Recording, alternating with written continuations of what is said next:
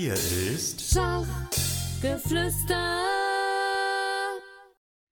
Hallo liebe Zuhörer, ich heiße Xenia Bayer und das ist mein Podcast Schach für Kinder. Online-Schach.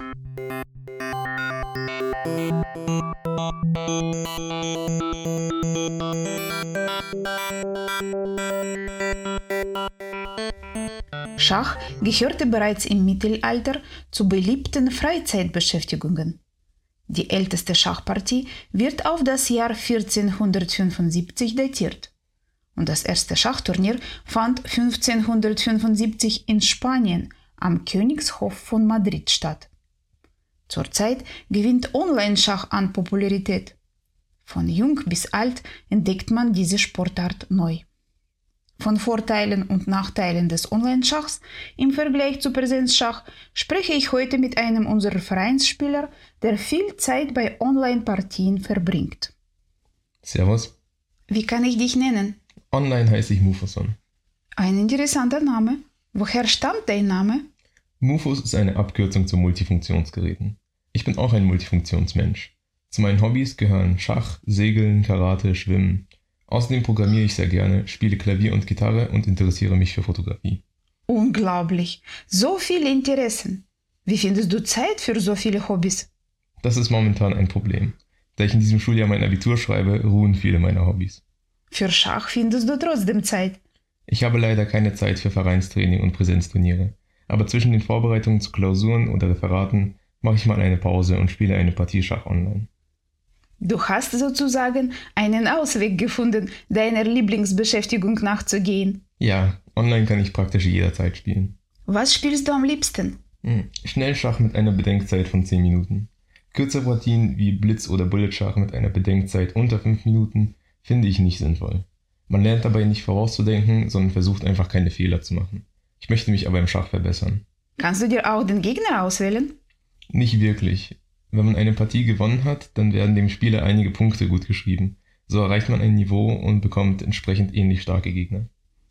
Spielst du mit Leuten aus Deutschland? Hm, Nicht immer. Ich bekomme Gegner aus aller Welt. Neulich habe ich an einem Mannschaftsturnier teilgenommen, wo Mannschaften aus 200 Ländern dabei waren. Indonesien, Russland, Kuba, Rumänien, Madagaskar und so weiter. Faszinierend. Spielst du immer klassisches Schach? Hauptsächlich, aber ab und zu spiele ich auch andere Schachvarianten wie Atomic oder Anti-Chess. Die finde ich einfach lustig, da ist mehr Unterhaltung als wirklich Schach.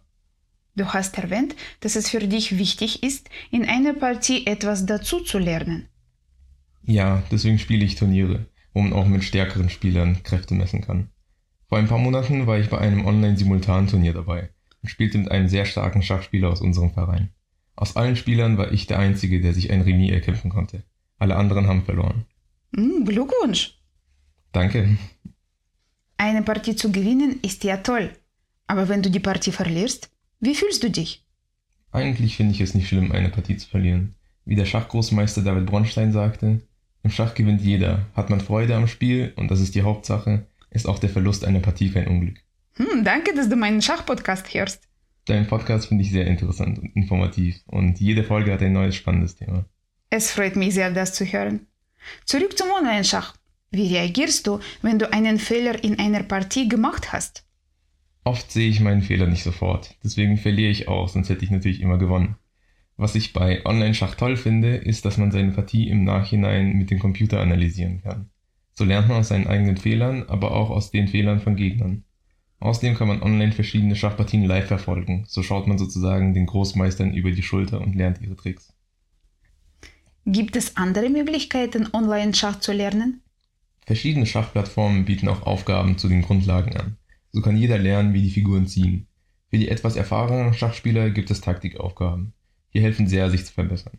In Taktikaufgaben lernt man verschiedene Schachmuster zu erkennen und kann sie dann bei der nächsten Schachpartie anwenden. Alles klingt wirklich sehr faszinierend. Aber mancher sagt, es ist alles gut, aber stundenlang am Computer zu sitzen und sich nicht bewegen, was ist das für ein Sport? Schach ist ein Denksport. Schachspielen auf professionellem Niveau braucht viel Energie. Man sagt, dass bei einem großen Turnier ein Schachspieler bis zu 5 Kilogramm Körpergewicht verlieren kann, weil das Gehirn sehr viele Kalorien verbraucht. Man muss sich auch lange Zeit konzentrieren können, deswegen ist auch gesunde Ernährung sehr wichtig. Zum Beispiel sollte man vor der Partie am besten Vollkornprodukte anstatt fettige Speisen essen. Sonst leidet die Verdauung und als Folge lässt die Konzentration nach. Wann bist du nächstes Mal online und spielst Schach? Gleich nach unserem Gespräch. Ich wünsche dir viel Spaß und vielen Dank für das interessante Gespräch. Danke für die Einladung. Bis zum nächsten Mal, eure Xenia Bayer. Tschüss.